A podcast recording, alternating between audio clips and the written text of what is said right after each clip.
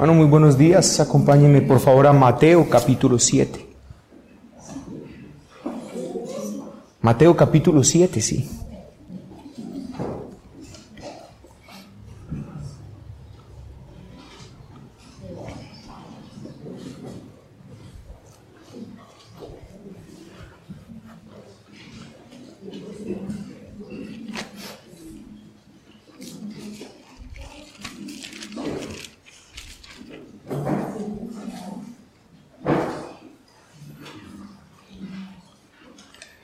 Voy a leer conmigo el verso número 24.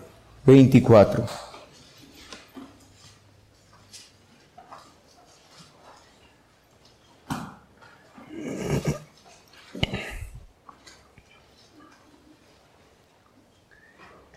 Sí que alguno estaba esperando. Mateo capítulo 5, versículo 3, ¿cierto? Bienaventurados los pobres en espíritu, porque ellos es el reino de los cielos. Bueno, es bueno empezar de para atrás. Mateo 7:24 dice así, cualquiera pues que me oye estas palabras, estas, estas palabras y las hace, le compararé a un hombre prudente que edificó su casa sobre la roca. Padre, venimos como pueblo a presentarnos delante de ti con la necesidad de escuchar estas palabras de entender estas palabras, de poner en práctica estas palabras. Te pido que tú nos hables mucho esta mañana, que tú nos dirijas, que tú nos concedas, Señor, hoy poder ver, antes de entrar en las particularidades del Sermón del Monte, como nos hemos propuesto como congregación, podamos mirar la generalidad hoy del Sermón del Monte. Pedimos que nos ayudes, pedimos que nos bendigas, pedimos que nos des entendimiento, sabiduría, la mente de Cristo manifestada esta mañana en medio de nosotros, tanto del que predica como del que escucha. Oramos por tu gracia en esta mañana, en este lugar. En Cristo nuestro Señor. Amén. Una de las cosas que me impactaron cuando fui a misiones al Amazonas es ver desde los aires la selva amazónica realmente impacta. Desde las alturas se aprecia como si fuera un brócoli gigante, así se ve desde arriba, o se ve un gran brócoli. Una vez en tierra, puede ser posible que uno se olvide en dónde se encuentra. La razón por la cual considero importante de que hablemos del Sermón del Monte como un conjunto, antes de entrar en los detalles, es por el peligro constante que tenemos de que los árboles no nos dejen ver el bosque. Una vez dentro de la selva amazónica, no puedes olvidar en dónde estás. Eh, creo que pensar que estamos en otro lado podría llegar a ser un grave peligro. Si estás allá, no olvides que estás allá. Todos nosotros tenemos cierta propensión a fijarnos en ciertas afirmaciones, a concentrarnos en ellas, a costa incluso de todo lo demás. Así que el modo de corregir esta tendencia es caer en la cuenta de que no se puede entender ninguna parte del sermón si no se entiende a la luz de todo él. Esa es la razón por la que hoy vamos a ver la generalidad del sermón del monte. Algunos que ya han leído el Sermón del Monte, por ejemplo, pueden tener curiosidad y decir, pero ¿cuándo llegaremos a tal o tal parte? Porque esa es la que realmente a mí me interesa. Quiero entender bien el asunto del divorcio, por ejemplo. Para mí eso es lo importante. Y esta es precisamente la actitud equivocada ante el mensaje del Sermón del Monte. El divorcio para muchos se convierte en el árbol que no le permite ver el bosque completo.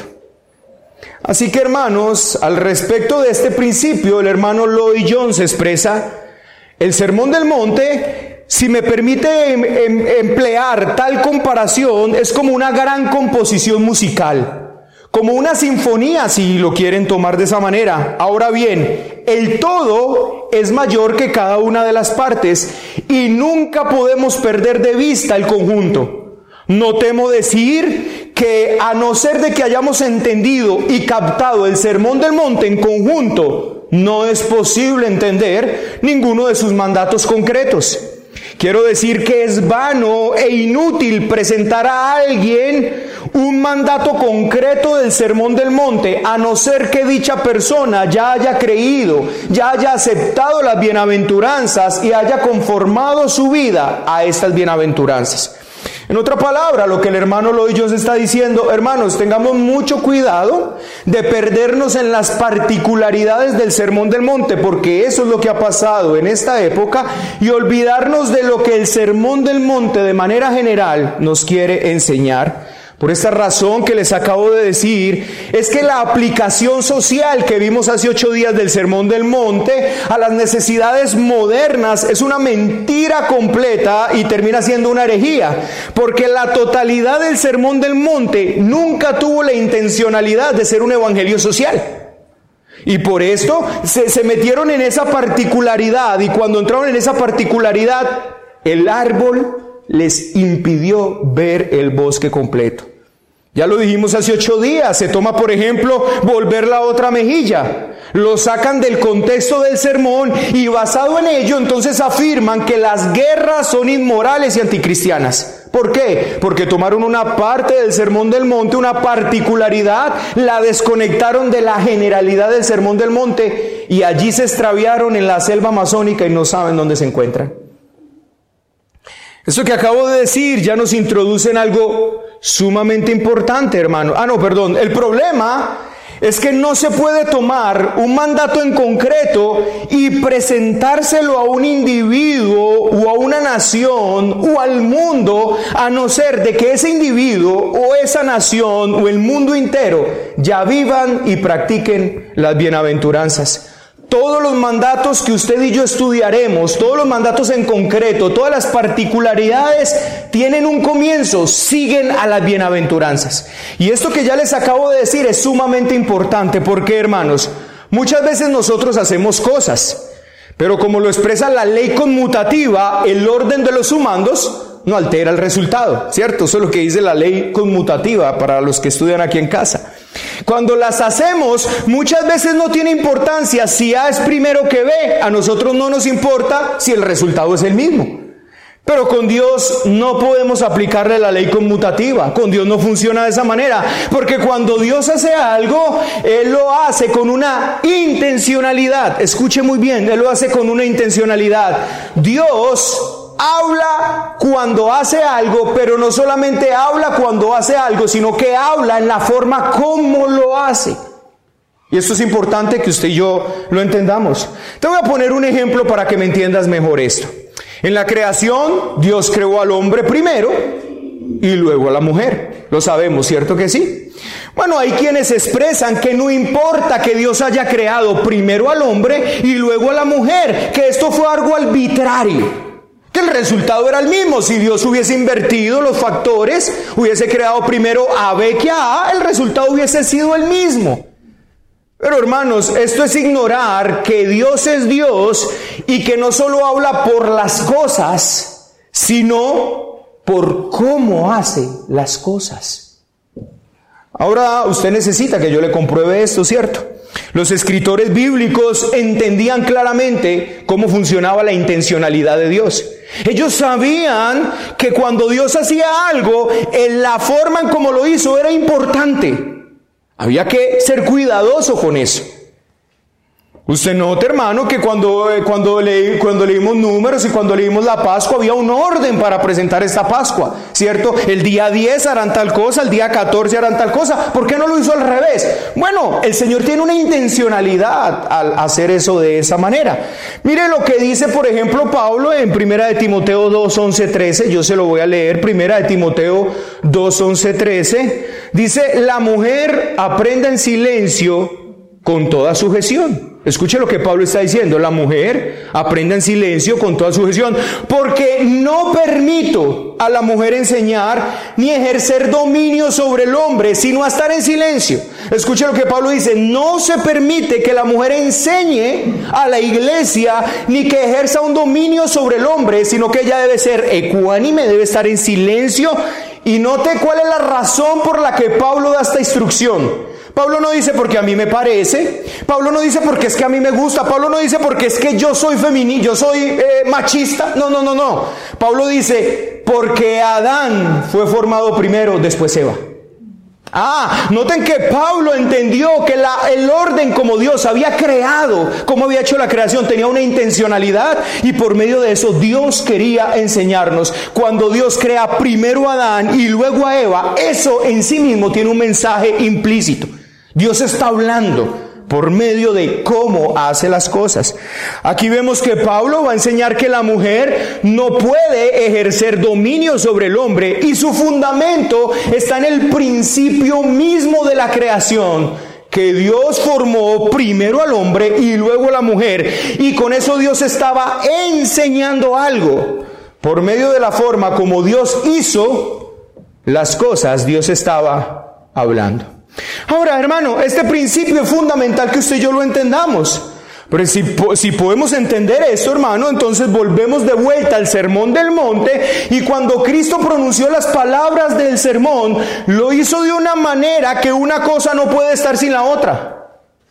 Cada palabra hace parte de un todo y es necesario que tomemos cada particularidad del sermón y entendamos que hace parte de una generalidad que no podemos perder. El sermón comienza por donde comienza, no comienza por Mateo capítulo 7, verso 24. Hoy quise precisamente citarles ese texto. El que me oye estas palabras, no dice esta palabra, sino la suma de estas palabras. El que entiende la totalidad de estas palabras y las pone en práctica, yo lo voy a comparar con un hombre que edificó su casa sobre la roca.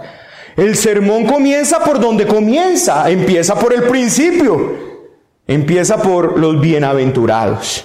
Nadie podrá avanzar en el sermón del monte hasta que no constate con el mismo sermón que Él es un hombre bienaventurado. Amado hermano, si tú y yo no somos bienaventurados, no tenemos esas características, sean 8, 9, 10 de los bienaventurados, se nos prohíbe avanzar en el sermón. El sermón no tendría propósito para nosotros, no tendría sentido para nosotros porque el sermón fue dado para los bienaventurados.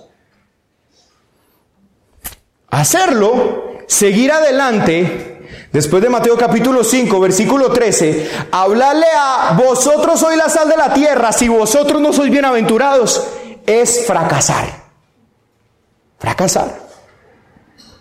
No podrá avanzar en la enseñanza del adulterio si primero no entiende la relación como el bienaventurado está con la ley.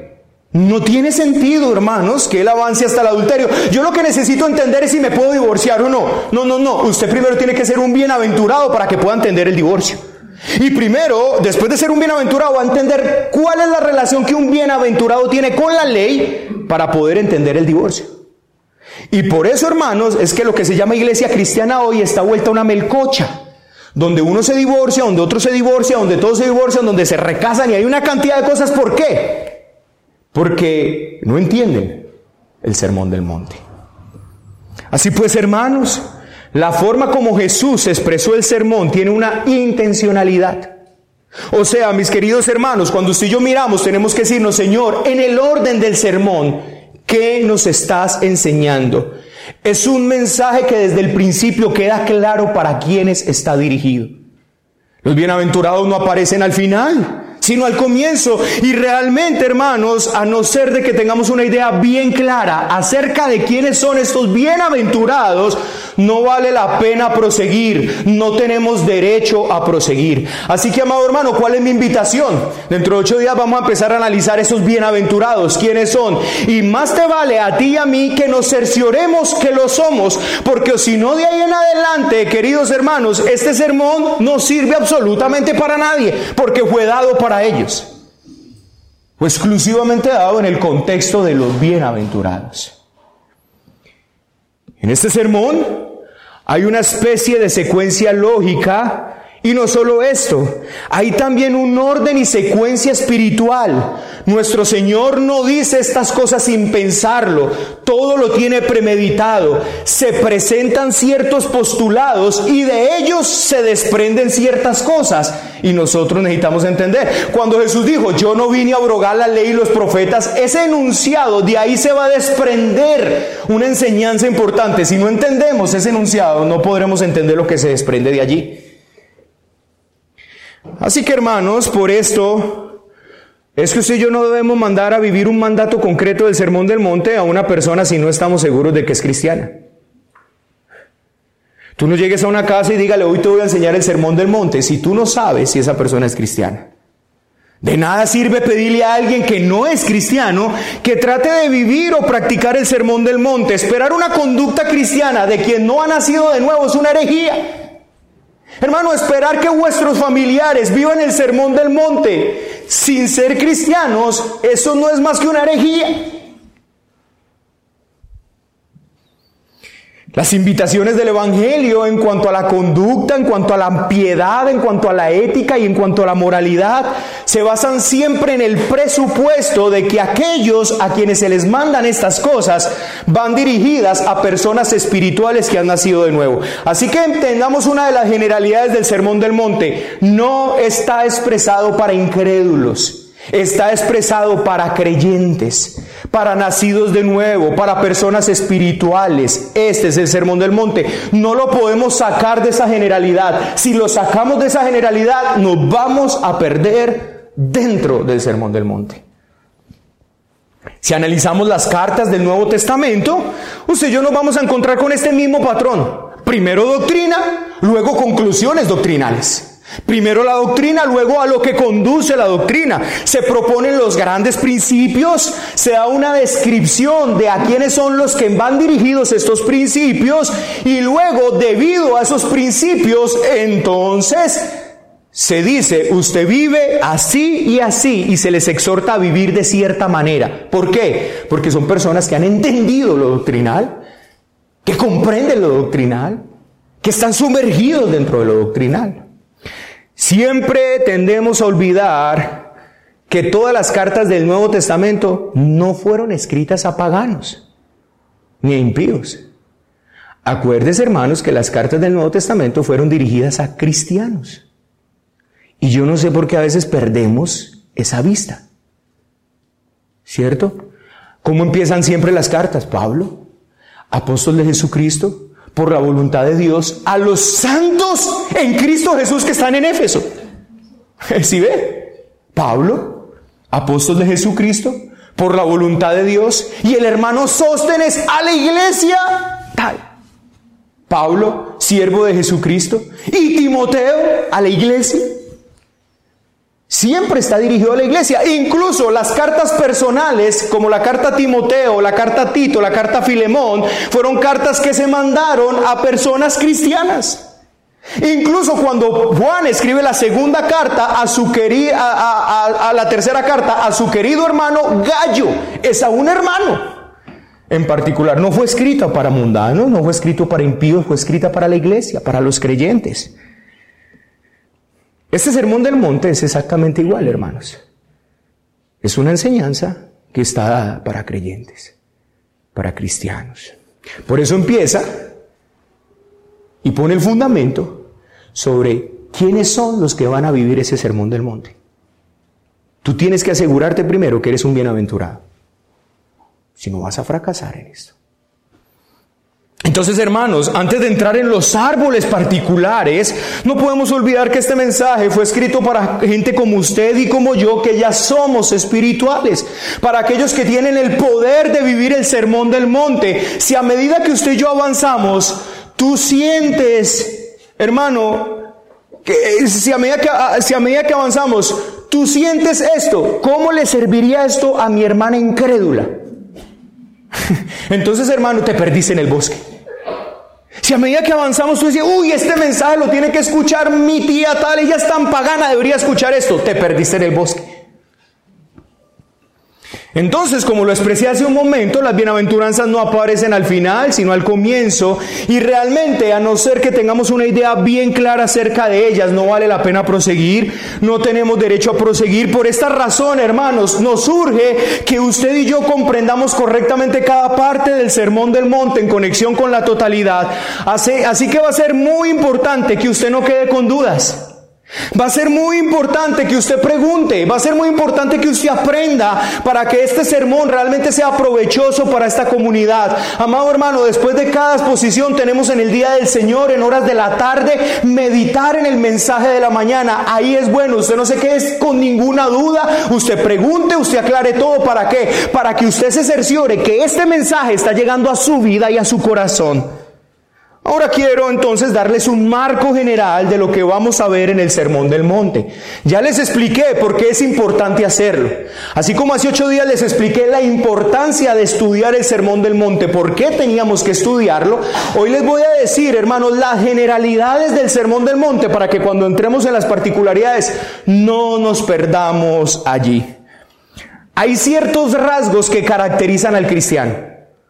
Cuando estoy diciendo esto, hermanos, estoy diciendo, hay ciertas cosas, actitudes, llamémoslos así, rasgos, que caracterizan al cristiano, que lo hacen diferente de cualquier hombre sobre la tierra.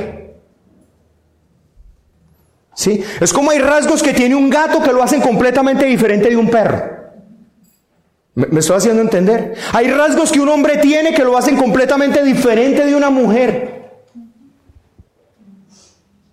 Hay rasgos que el cristiano tiene que lo hacen completamente diferente de cualquier hombre sobre la tierra. Si es hombre de cualquier otro hombre, si es mujer de cualquier otra mujer.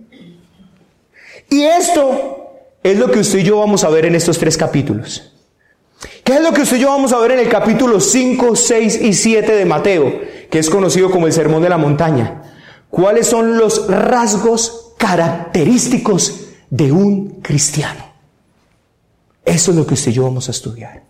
¿Cómo es que es un cristiano? ¿Cómo es que un cristiano vive? ¿Cómo es que un cristiano actúa? ¿Cómo es que un cristiano piensa? Eso es, queridos hermanos, lo que vamos a ver. Vamos a ver los rasgos característicos de un cristiano.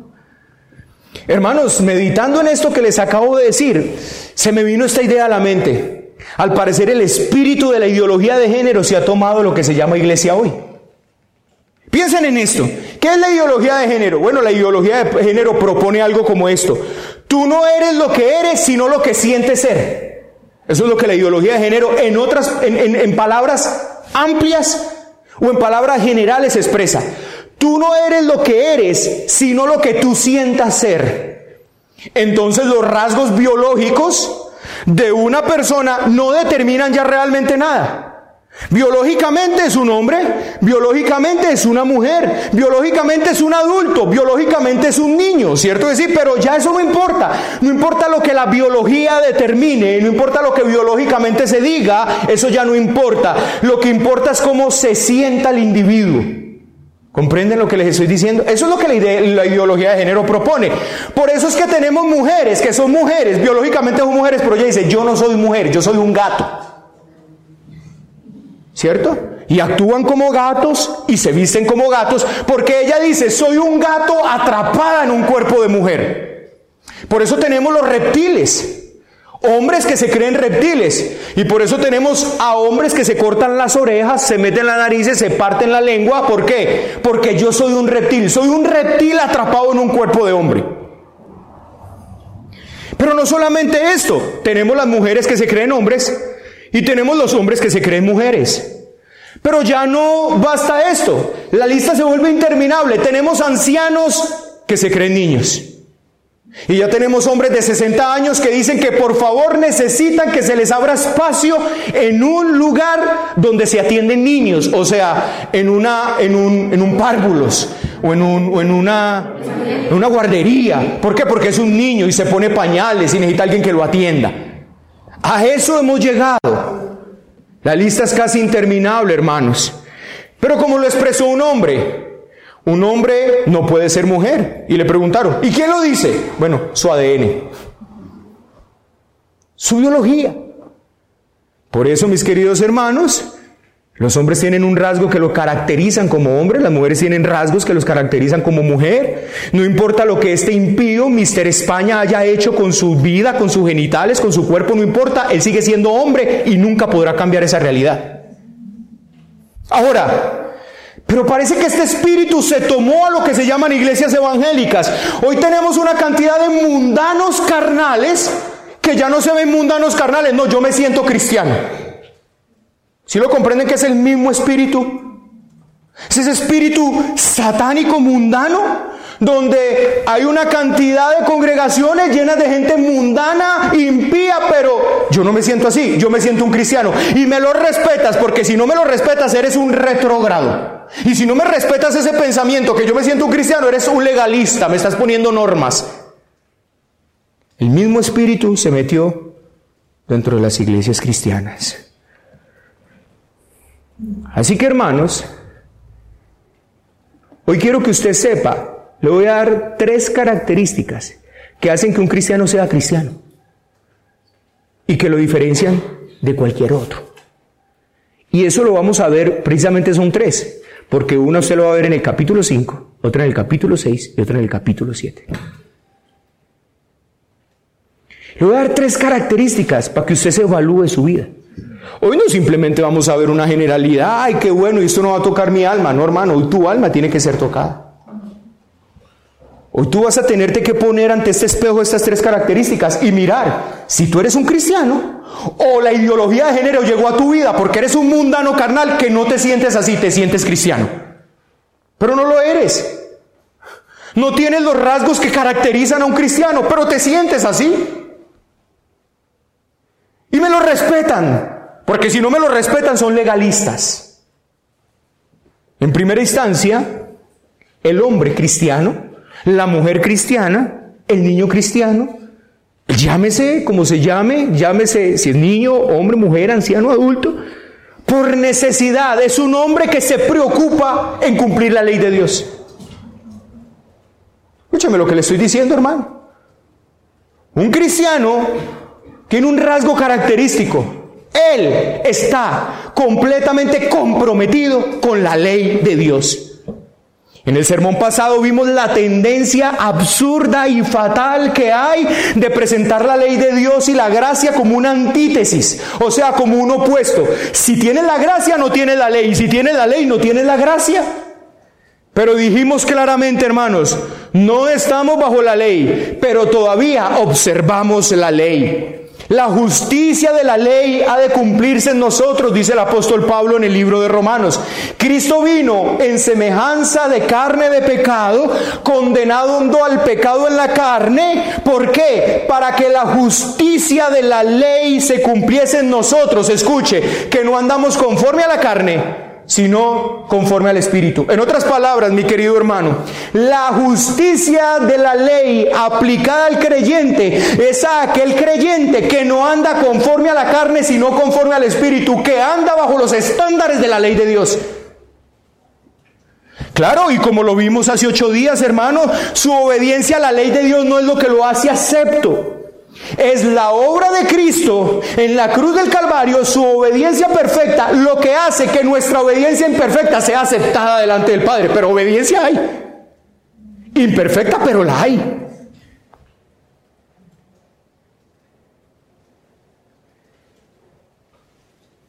Ahora, espero que usted recuerde que no es un nonálogo,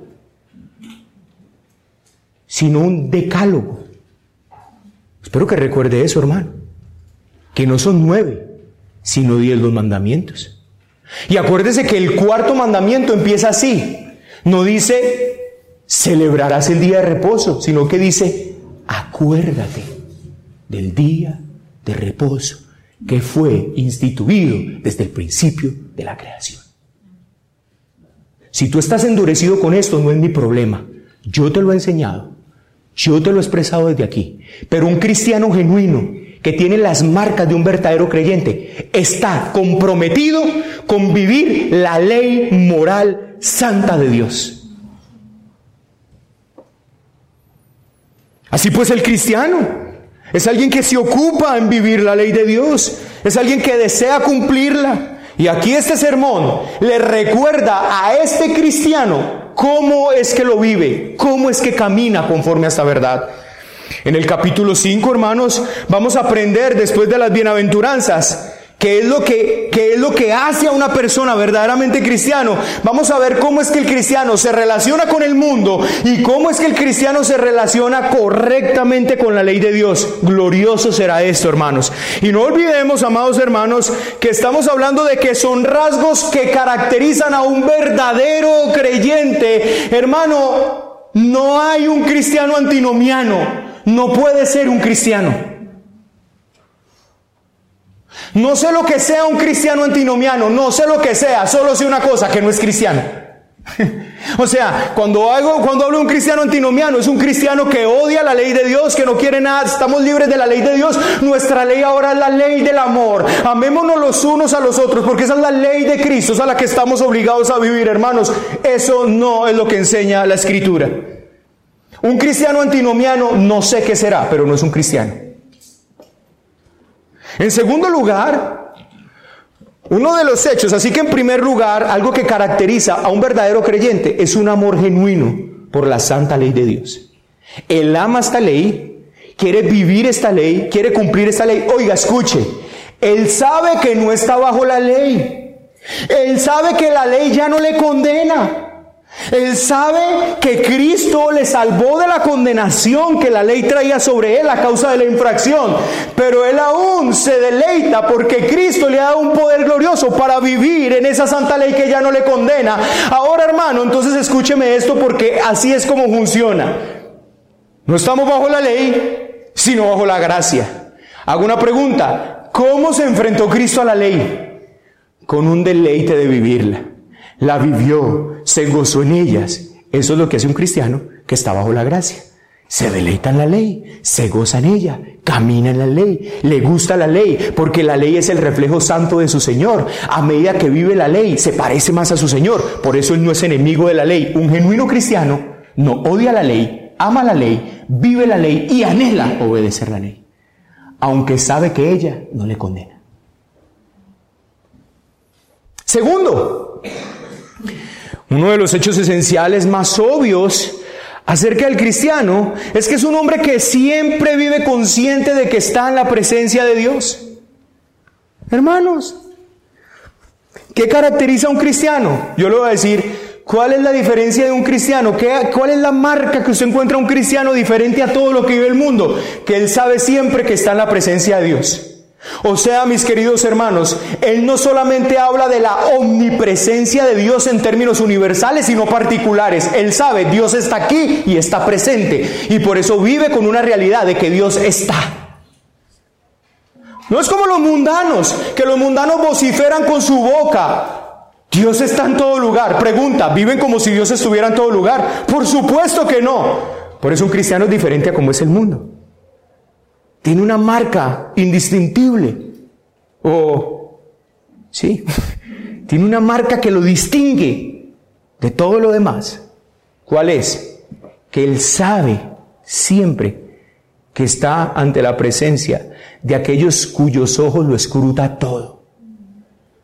El mundo no vive así. Esta es la gran diferencia entre el cristiano y el que no lo es. El cristiano es alguien que siempre actúa a la luz de que está en una relación íntima con Dios. No es, por así decirlo, independiente. No, hermanos, es hijo de Dios, de modo que todo lo que hace lo hace desde una perspectiva de agradar a Dios. Por eso el cristiano, por necesidad, debería ver todo lo que sucede en este mundo de una, de una manera completamente diferente a como lo ven todos. Tú debes ver la enfermedad, tú debes ver la fila en un banco, tú debes ver las situaciones, tú debes ver las noticias, tú debes ver el incremento del IVA, tú debes ver todo lo que está pasando en este país y lo que pasa alrededor tuyo. Tú lo deberías ver con completamente distinto a como lo ve el mundo, porque tú eres cristiano, eres un hijo de Dios. No puedes ver las cosas como el mundo las ve. Tus comentarios no pueden ser los comentarios del mundo, porque tú eres de otra especie, de otra raza, de otro mundo. Además, hermanos, el Nuevo Testamento insiste en esto muchas veces. Escuche esto, hermano. ¿Acaso eso no lo que vamos a ver en este glorioso sermón en el capítulo 6? El cristiano no se preocupa por la comida, ni por la bebida, ni por qué vestir, ni por la casa. Eso se preocupan los gentiles que no conocen al Señor, pero el cristiano no. Él tiene una marca distinta al mundo. ¿Lo ven, hermanos? No es que diga que no le importa estas cosas, sino que no es su preocupación principal.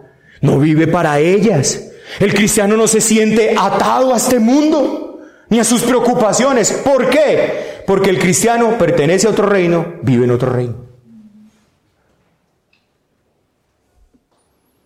Ahora, hermanos, no es, el, no es el que se aísla del mundo. Este fue el error carazo del monasticismo católico. O como lo vimos en Colosenses, el error carazo del ascetismo.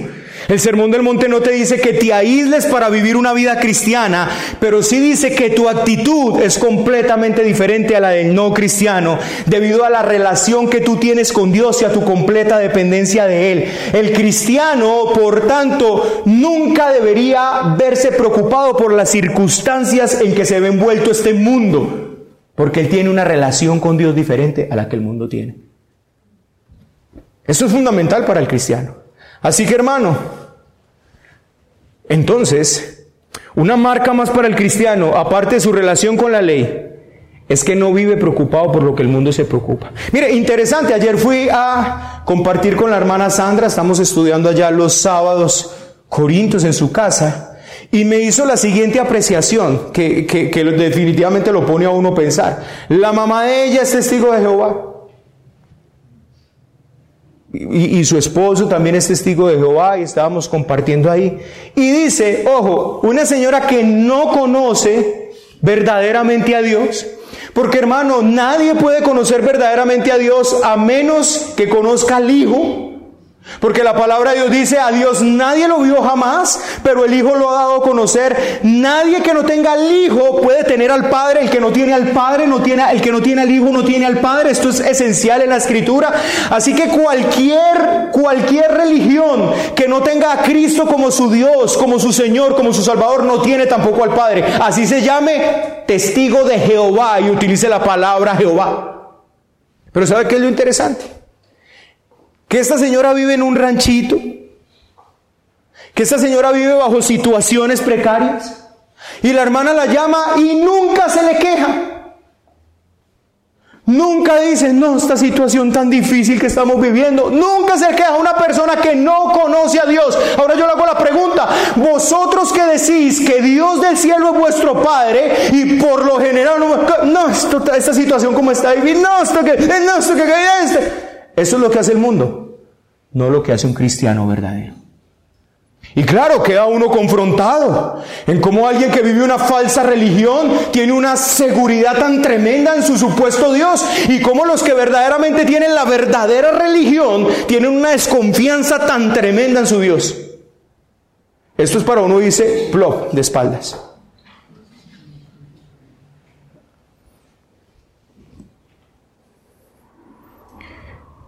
Estamos hablando de rasgos que son exclusivos del cristiano. Entonces un cristiano mundano, preocupado por las cosas del mundo, no sé lo que es, pero no es cristiano. Con el primer punto dije, un cristiano antinomiano, no sé lo que es, pero no es cristiano. Un cristiano mundano, preocupado por las cosas del mundo, no sé lo que es, pero no es cristiano. Que eso te quede claro. Lo tercero es también verdadero y fundamental. El cristiano es alguien que siempre anda en el temor de Dios. No un temor pusilánime, hermanos, porque el amor perfecto excluye ese temor. No solo se acerca a Dios, como dice la carta a los hebreos, con temor y reverencia, sino que vive toda su vida de este modo. El cristiano es el único que vive en este mundo bajo la impresión de juicio. ¿Cómo así, hermano? ¿Usted cree que la gente de afuera vive pensando que un día lo van a juzgar? ¿Que un día será juzgado? ¿Usted cree que la gente mundana camina esta vida? Ay, sí, mañana le tendré que dar cuentas. Ay, si me muero. No, no, no. La gente no vive bajo una impresión de juicio. Pero el cristiano es el único que vive en este mundo bajo una impresión de juicio. Debe hacerlo así porque nuestro Señor le dice que lo haga. Le dice que va a ser juzgado por lo que edifique, que va a llegar el momento en que va a ser juzgado. Le dice que no repita Señor, Señor, que no dependa de lo que haga en la iglesia como si ello fuese necesario suficiente, porque se acerca el juicio a manos de alguien que ve el corazón del hombre, no solamente lo que hace, sino las motivaciones con que los hace. No se fija en la vestimenta de oveja, sino lo que hay dentro. Tú puedes estar aquí aparentando ser oveja, pero no serlo por dentro. Y el cristiano verdadero sabe que un día va a ser juzgado no solo por lo que hace, sino por las intenciones con que los hace. Por eso no solo se está preocupando de lo que hace, y quiere hacer lo correcto, pero quiero hacerlo con las motivaciones correctas. Eso solo lo puede hacer un cristiano, eso no lo hace el mundo. El mundo puede hacer cosas buenas para ser alabado. El mundo puede hacer cosas buenas para llegar a la fama, para ser exaltado, para aparecer en Facebook, en Twitter, en Instagram. Pero el cristiano, no. El cristiano es alguien que siempre recuerda esto. En el sermón pasado dijimos que la acusación que había sobre los llamados cristianos hace 60 años era su superficialidad, ¿se acuerdan? Y que yo no encontraba un calificativo peyorativo para este tiempo para referirme. Entonces, hace 60 años los cristianos eran considerados como superficiales, ¿cómo los llamamos en este entonces? No encuentro una palabra. Y hermanos, para esto entonces es bueno que usted yo leamos y miremos cómo vivían los cristianos de antes. Estos hermanos del Antiguo Testamento y del Nuevo Testamento vivían en el temor del Señor. Eran primeramente temerosos de Dios. Todos aceptaron la enseñanza del apóstol Pablo cuando escribe. Escuche lo que escribe Pablo. Parece que hoy no se acepta, pero ellos sí lo aceptaron. Es necesario que todos nosotros comparezcamos ante el tribunal de Cristo para que cada uno reciba según lo que haya hecho mientras estaba en el cuerpo, sea bueno o sea malo.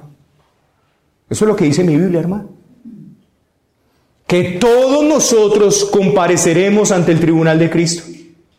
Que yo como pastor de ustedes seré juzgado. No solamente por lo que hice con ustedes, sino que me motivaba a hacerlo. Cuando tuve temor al hombre, cuando por miedo a que se fuera de la congregación no le exhorté como era, el Señor está viendo todo eso y debe haber una expectativa sobre cada hombre de Dios de que tendrá que dar cuenta por eso. Hoy los que se llaman evangélicos no quieren que se les diga esto. En estos días, el hermano Juan Pablo compartió o publicó en Facebook el escrito del hermano Héctor sobre descubriendo el pecado. ¿Recuerdan el texto de descubriendo el pecado? Tomado de Proverbios donde dice, el que encubre su pecado no prosperará, mas el que lo confiese y se aparta alcanzará misericordia. Bueno, el hermano, un texto muy bíblico, muy centrado en la escritura, el hermano Juan Pablo lo publicó, a lo que un llamado cristiano le dijo lo siguiente, le puso en un comentario, Jesús no nos recuerda el pecado, Satanás sí.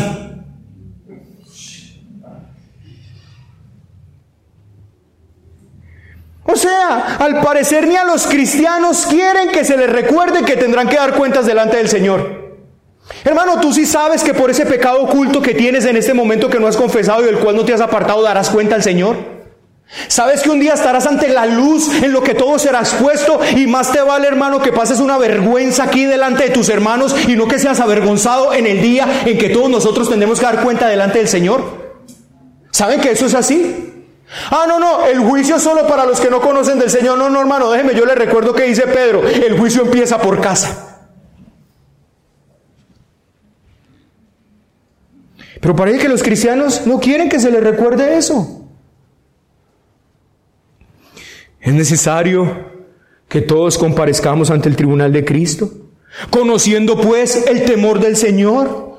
Juicio se acerca y va a comenzar por la casa de Dios. Y claro, es lógico, hermanos, si usted y yo decimos que somos columna y baluarte de la verdad, que somos la casa del Dios vivo, y como veíamos hace ocho días, si la santidad conviene a la casa, entonces es necesario que el juicio empiece por casa.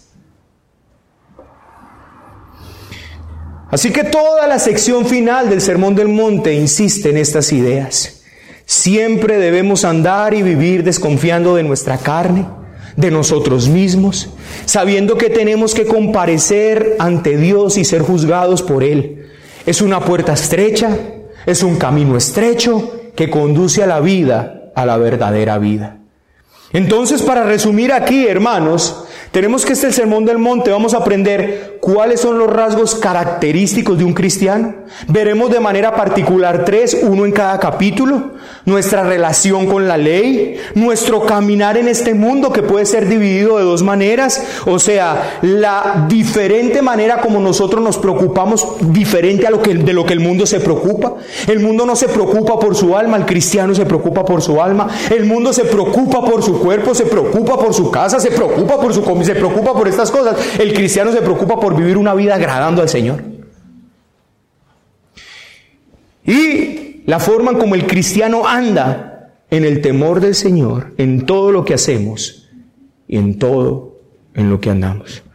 Aquí hay rasgos, hermanos, que son exclusivos de los cristianos y de nadie más. Establezcamos entonces ahora, después de mirar la generalidad, que es lo que vamos a ver en el Sermón del Monte, esas tres rasgos característicos del cristiano, vamos a mirar algunos principios de interpretación que vamos a usar en el Sermón del Monte. Lo más importante, hermanos, que debemos recordar es que el Sermón del Monte es una descripción de una forma de ser y no un código de ética o moral. O sea, no ha de considerarse como una ley o como una especie de diez mandamientos o un conjunto de normas y reglas que se deben observar. Eso no es el sermón del monte. Escuche, es más bien el sermón del monte una descripción de lo que los cristianos deben ser.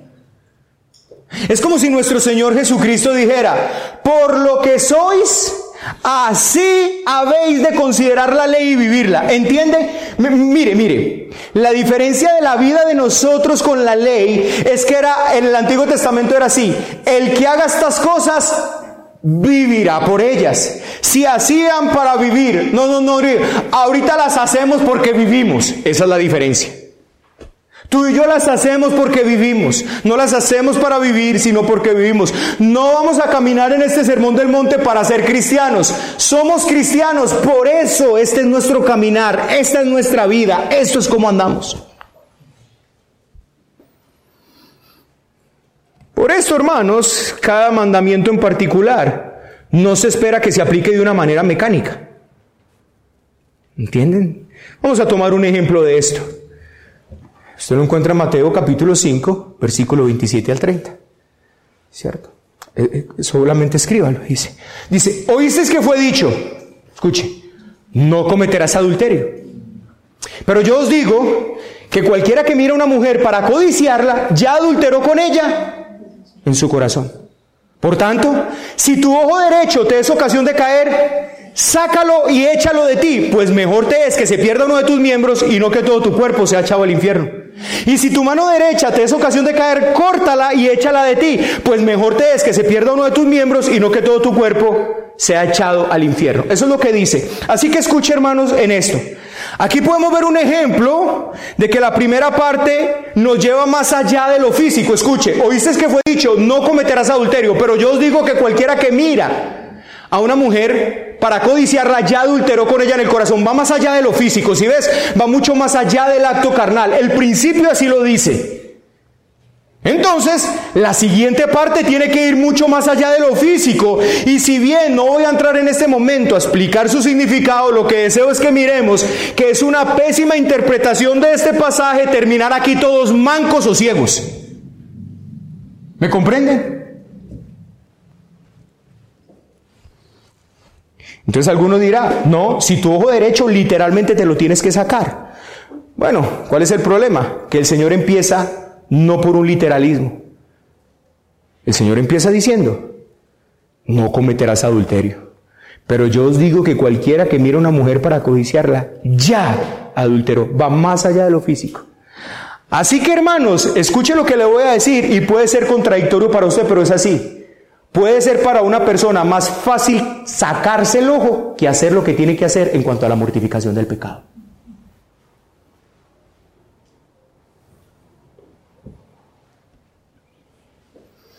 Y no lo digo realmente porque tenga miedo de sacarme un ojo o cortarme una mano, sino que sería ridiculizar el sermón del monte. La gente lee este sermón y dice, por ejemplo, tomemos este mandato, al que quiera ponerte pleito y quitarte la túnica, déjale también la capa. Si lo hiciéramos así, de manera literal, sin evaluar lo general del sermón del monte, nadie quedaría con nada en el ropero. Esta no es la norma como se debe considerar estos mandatos. Lo que se inculca es esto, hermanos. Debemos de tener tal convencimiento como cristianos que bajo ciertas circunstancias y condiciones yo estoy dispuesto incluso a hacer eso, a entregar la capa, a ir un kilómetro más. No se trata de una regla rígida que hay que aplicar, sino que si es tal la voluntad de Dios y es para su gloria, un cristiano está dispuesto hasta las últimas consecuencias, como sacarse un ojo y arrancar casi una mano. A veces no es fácil hacer una relación entre lo general y lo particular. O sea, cómo cada una de estas enseñanzas particulares se relacionan de manera general con el Sermón del Monte, con el espíritu del Sermón del Monte. Así que traigo aquí de nuevo al hermano Lloyd Jones porque él tiene una forma muy particular de explicar esto. Dice, la relación de un mandato concreto con la vida entera del alma es la relación, creo, del artista con las normas y leyes concretas que rigen lo que hace. Yo se lo voy a explicar más adelante, pero por el momento escuche e intente entenderlo. Tomemos, por ejemplo, el campo de la música. Un artista puede tocar una pieza muy inspirada en forma muy exacta.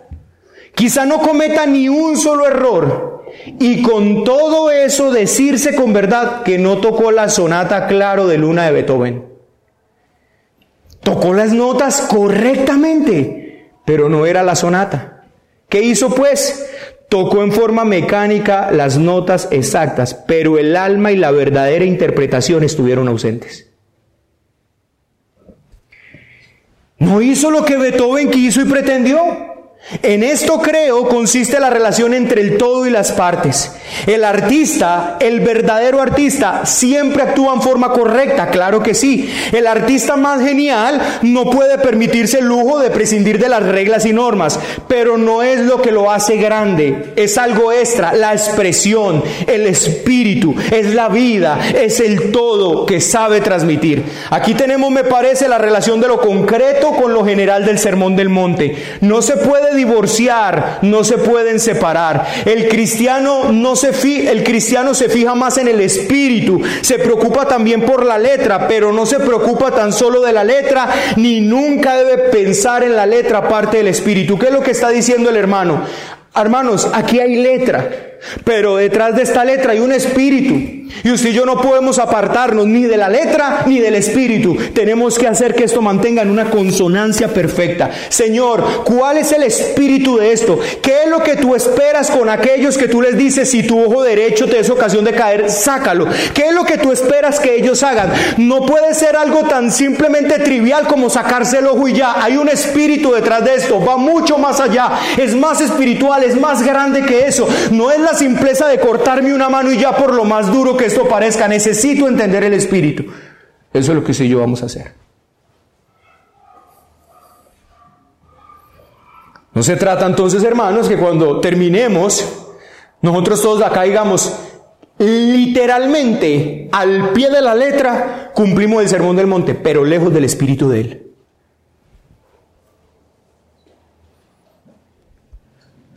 Como si yo trajera el piano ahora, Juanita trajera el piano y empezara a tocar paraliza.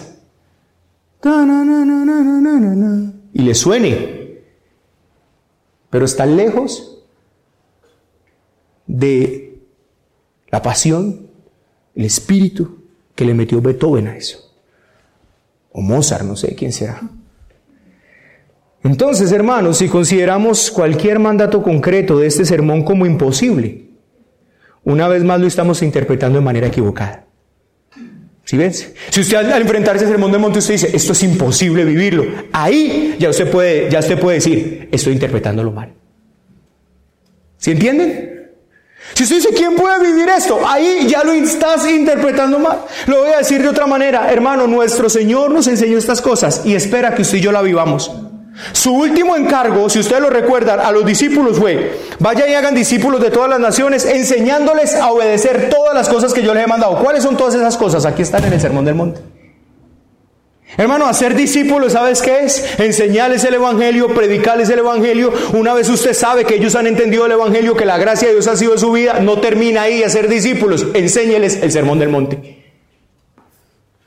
Para que sean discípulos.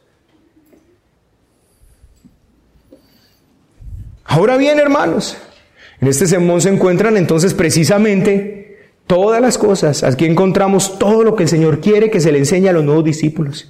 Él quiso que se enseñaran, quiso que se practicaran. Nuestro Señor mismo vivió el sermón del monte. Los apóstoles vivieron el sermón del monte. Y si usted y yo tomamos tiempo para leer las vidas de Owen, de Buster, de Muller, de John Bunyan, de Houston Taylor, ustedes se van a dar cuenta que ellos vivieron el sermón del monte al pie de la letra. Así que hermanos, estas cosas las enseñó nuestro Señor, las destinó a nosotros, a su pueblo, y así es como ha de vivir un cristiano. Saben, hermanos, que una de las maneras para finalizar, como se describen a los hombres de Dios en la Biblia, es como temerosos de Dios. Primera de Reyes 18.3 dice esto.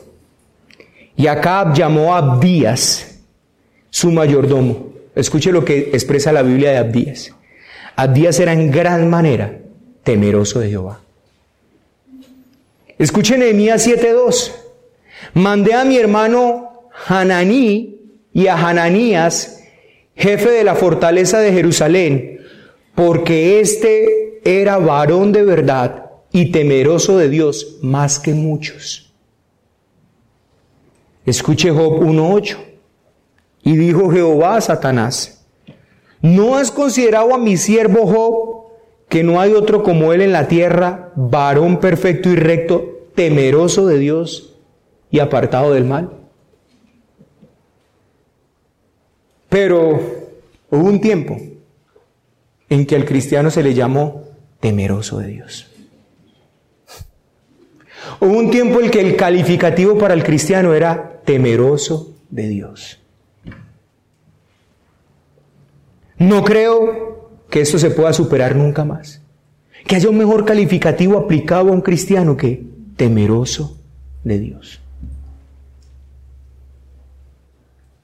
Esta sí que es una maravillosa descripción de un cristiano. Por necesidad, es como se nos recuerda con tanto vigor al finalizar el, al finalizar el Sermón del Monte en el séptimo capítulo. Un hombre que vive en el temor de Dios. Mujeres que viven en el temor de Dios. Niños que viven en el temor de Dios. Podemos decir que nuestro bendito Señor mismo, de nuestro Señor mismo, que su vida fue una vida llena del temor de Dios.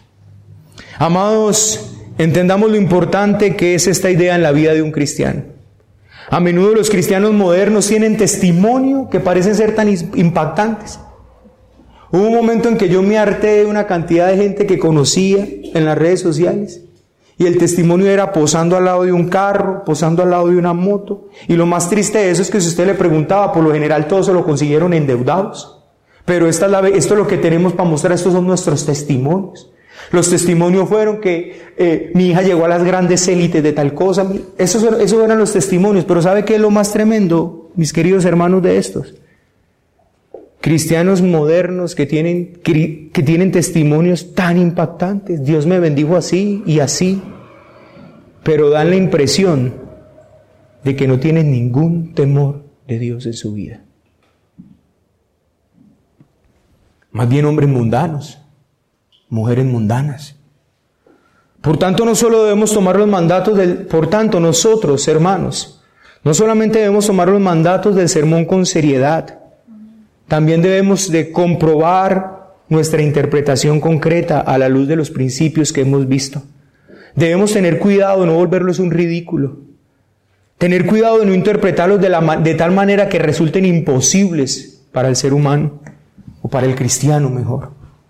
Esta es la vida a la que usted y yo somos llamados. Que Dios nos dé gracia para estudiar este sermón y recordar que no queremos juzgarlo. No sino que nosotros somos los que estamos bajo juicio y que el edificio que usted y yo estamos levantando en este mundo y en esta vida tendrá que hacer su prueba final. Tendrá que ser escrutado ante el ojo del Cordero de Dios que fue inmolado, que lo ve todo. Y al respecto de esto, les predicaré en la tarde. Así que hermanos, no solamente es importante que estudiemos el Sermón del Monte, hemos visto hoy sus generalidades. Usted y yo aprenderemos cuáles son las características de un verdadero creyente. Y usted debe pararse ante ese espejo y evaluar su vida, y yo debo pararme ante ese espejo y evaluar mi vida. Que Dios nos ayude, que Dios nos dé gracia. Padre, te damos gracias por esta mañana. Te damos gracias por tu misericordia. Queriéndote, Señor, pedir que nos bendigas, que nos ayudes, que prospere, Señor, nuestro entendimiento y nuestro estudio de este sermón que comenzaremos si tú así bien lo destinas o lo tienes destinado dentro de ocho días. Padre, para que podamos ser primero sus bienaventurados y después para que podamos vivir verdaderamente como los creyentes viven, como siempre han vivido nuestros hermanos, como nosotros deberíamos vivir. Padre, a ti sea toda la gloria